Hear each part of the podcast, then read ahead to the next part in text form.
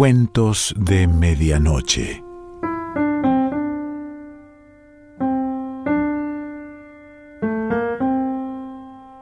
El cuento de hoy se titula Hierba Blanca y pertenece a Ítalo Calvino.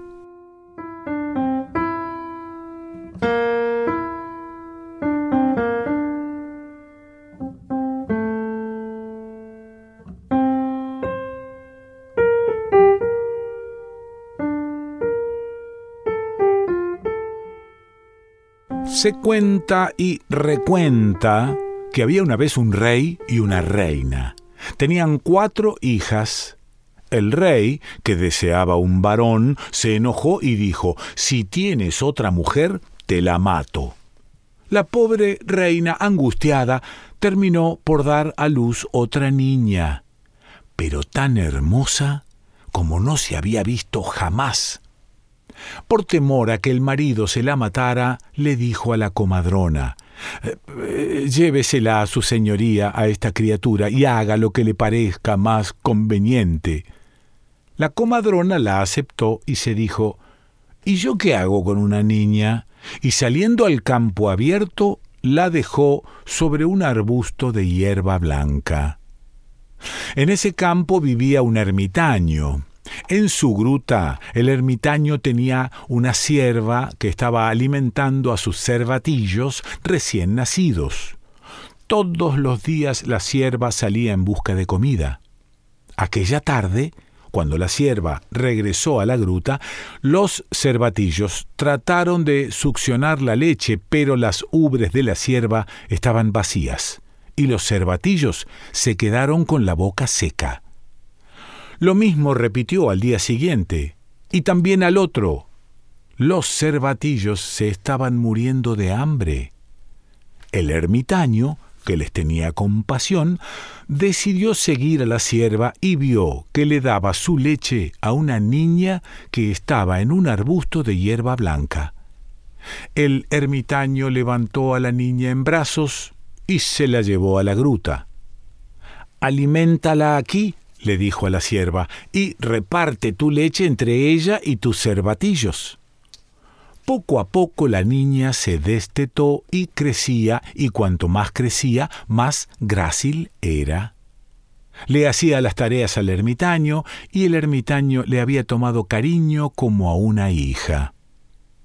Una vez otro rey iba de cacería y en lo mejor lo sorprende una tempestad, agua, truenos, viento.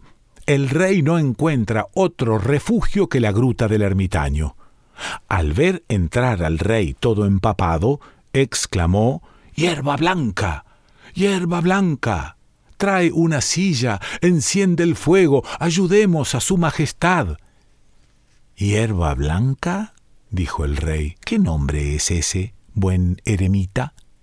Y el ermitaño le contó cómo había encontrado a la niña en un arbusto de hierba blanca y le había puesto ese nombre. Apenas vio a la muchacha, el rey dijo, Ermitaño, ¿quieres dármela, que me la llevo al palacio? Tú eres viejo. ¿Cómo esa muchacha se va a quedar sola en el campo? Yo le daré maestros que la instruyan. Majestad, dijo el ermitaño, yo a la muchacha le tengo cariño, y por su bien me complace que vaya a palacio, porque la educación que puede darle su Majestad sin duda no es la que puede darle un pobre ermitaño. El rey saludó al ermitaño, montó a hierba blanca en su caballo y se la llevó consigo. En palacio la puso en manos de dos damas de la corte para que la educaran. Cuando pudo comprobar los méritos de la muchacha, dijo, lo mejor que puedo hacer es casarme con ella y hacerla reina. Se casó con ella y Hierba Blanca fue reina del reino. Tanto era el amor del rey por su mujer que estaba como loco por ella, y un día le dijo hierba blanca, me veo obligado a partir. Pero tener que dejarte, aunque sea por poco tiempo, me causa tanto dolor que no puedo describírtelo. El rey partió. Una noche, fuera de su reino, se encontraba en compañía de príncipes y de caballeros, y cada cual se puso a elogiar a su propia mujer. Todos se enorgullecen de sus esposas, dijo el rey, pero una mujer como la mía no la tiene nadie. Majestad, le dijo uno de esos caballeros, si queréis hacer una apuesta, voy a Palermo y te demuestro que mientras vos estáis ausente, yo trabo conversación con vuestra mujer. Ah, no puede ser, respondió el rey. No puede ser. ¿Apostamos? Pues apostemos, dijo el rey. Convinieron la apuesta, un feudo. Convinieron el plazo, un mes, y el caballero partió. En Palermo se dedicó noche y día a pasear bajo las ventanas del Palacio Real. Los días pasaban y ni siquiera había logrado ver a la reina asomada una vez. Las ventanas estaban siempre cerradas. Un día se paseaba por allí con la cara triste cuando se acercó una vieja a pedirle limosna. Fuera de aquí, dijo él, no me fastidies. ¿Qué os pasa, señor, que estáis tan triste? le preguntó la vieja. Fuera, déjame en paz. Decidme, señor, tal vez os pueda ayudar.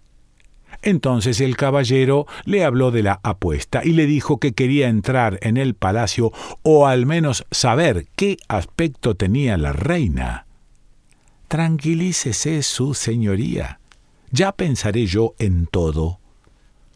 La vieja preparó una canasta con huevos y fruta, fue a palacio y pidió hablar con la reina.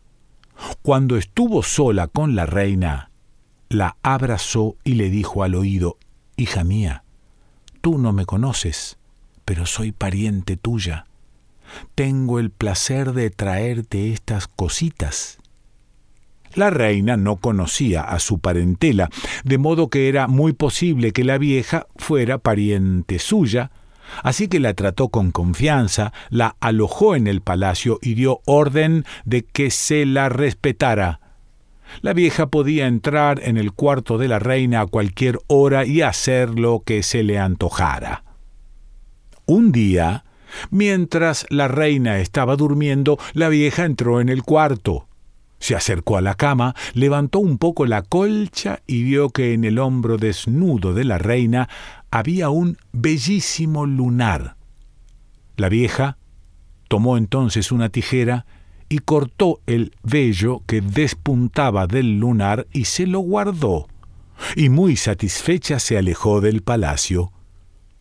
Cuando el caballero tuvo ese vello en las manos, y obtuvo de la vieja una descripción de la reina, no cabía en sí de la alegría.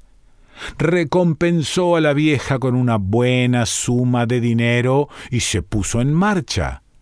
El día acordado se presentó ante el rey y a los otros caballeros, también ellos impacientes por saber quién era el ganador. Majestad, dijo el caballero, disculpad lo que debo deciros.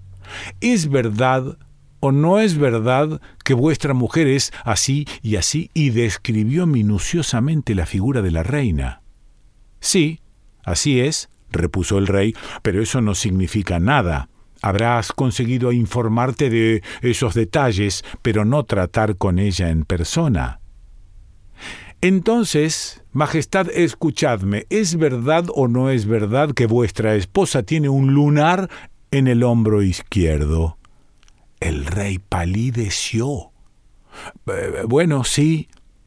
El caballero le dio un medallón al rey. Majestad, lamento deciros que esta es la prueba de que gané la apuesta. Y el rey, temblando, vio en el medallón el vello del lunar de la reina. Sin decir palabra, hundió la barbilla en el pecho. Sin pérdida de tiempo, el rey regresó a su palacio.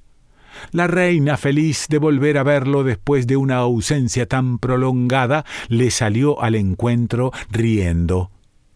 El rey no la abrazó, ni le devolvió el saludo, dio órdenes de uncir los caballos a una carroza y dijo a su mujer Sube.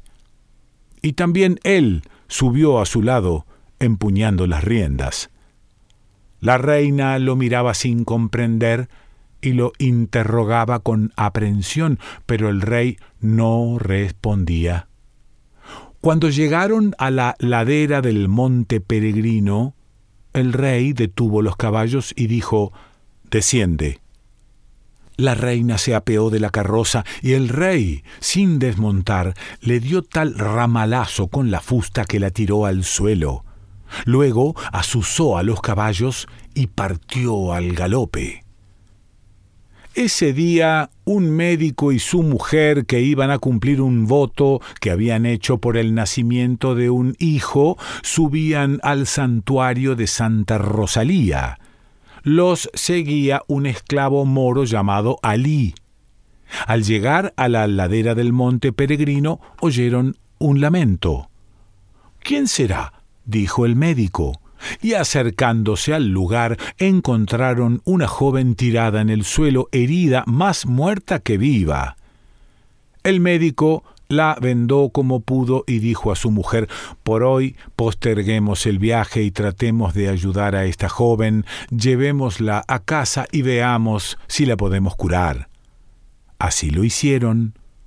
Gracias a la hospitalidad y el buen trato del médico y su esposa, la joven recobró la salud, pero por mucho que la interrogaban, nunca quiso contarles cómo había ocurrido esa desgracia ni cuál había sido su pasado. No obstante, la mujer del médico, feliz de haber encontrado una joven tan buena y virtuosa, le tomó mucho cariño y se la quedó como camarera. Un día el médico dijo a su mujer Querida, es hora de que cumplamos nuestra promesa a Santa Rosalía.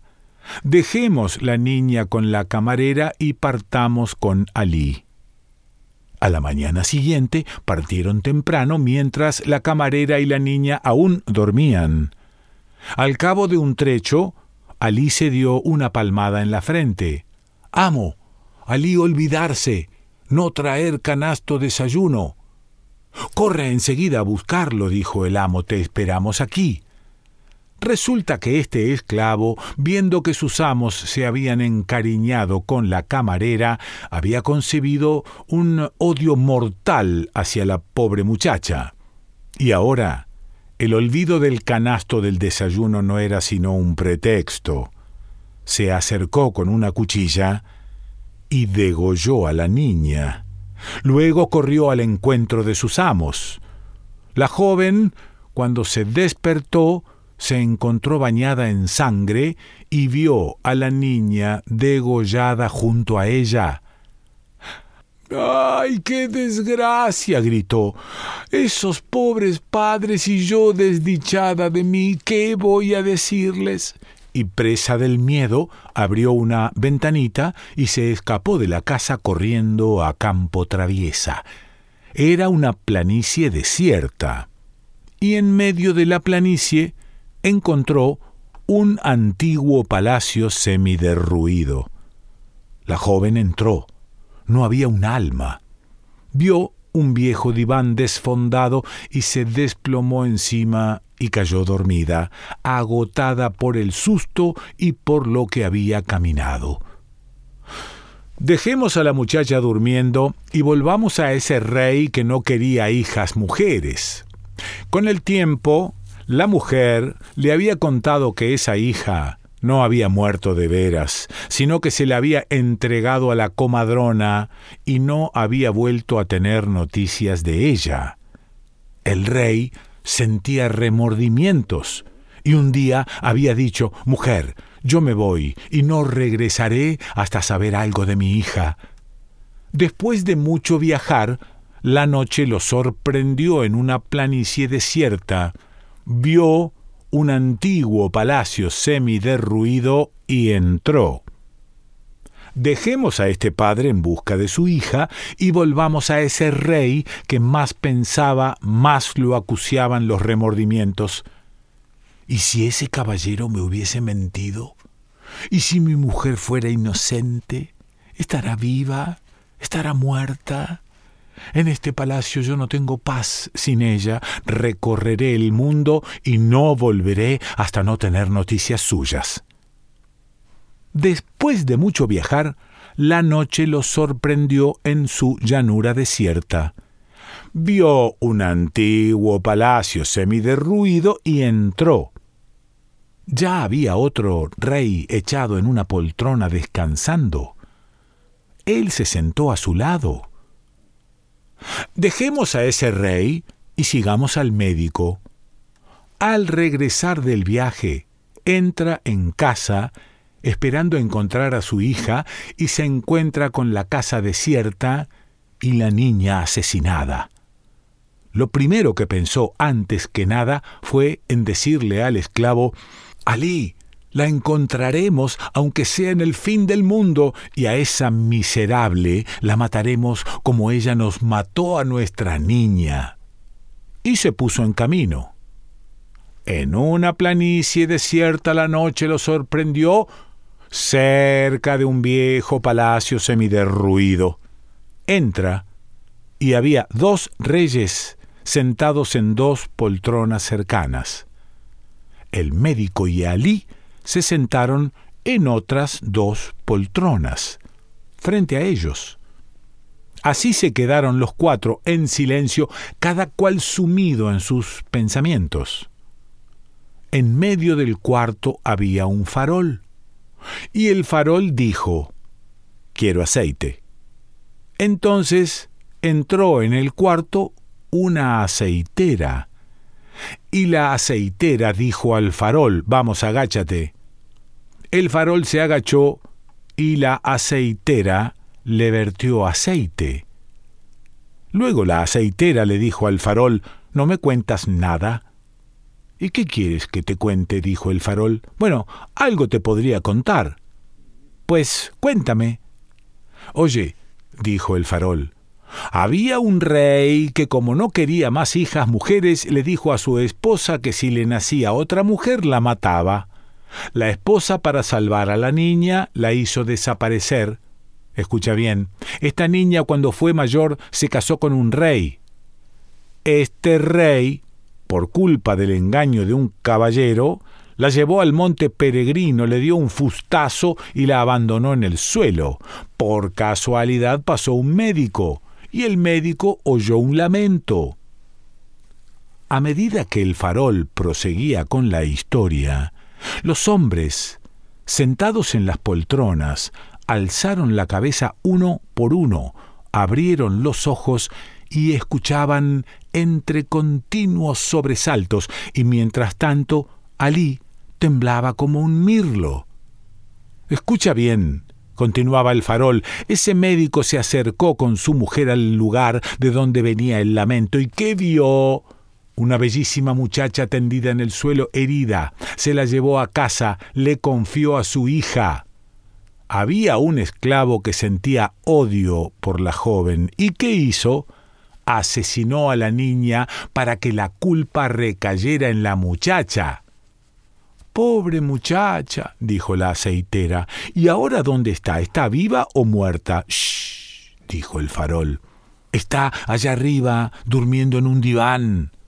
Están el rey, su padre, y el rey, su marido, que la están buscando, arrepentidos del mal que le han hecho. Y está el médico, que la busca para matarla pensando que ella es la asesina de su criatura. El rey padre, el rey marido y el médico se habían levantado. El médico se apresuró a capturar a Alí, que ya estaba a punto de fugarse. Los tres se le arrojaron encima y lo descuartizaron. Luego corrieron arriba y se hincaron de rodillas frente al diván donde dormía hierba blanca. Es mía, dijo el rey padre, es mi hija. Es mía, dijo el rey marido, es mi mujer. Es mía, dijo el médico, le salvé la vida. Terminó por ganarla el rey marido, quien invitó al rey padre y al médico a palacio, donde celebró con una gran fiesta el reencuentro de su mujer, y allí los trató como parientes. Ítalo Calvino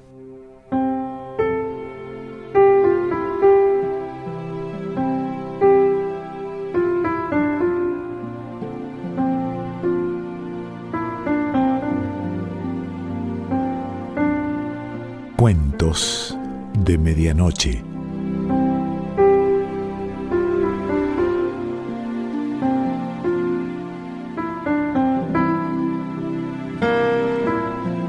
Selección Pancho Mondino. Idea y lectura Quique Pessoa.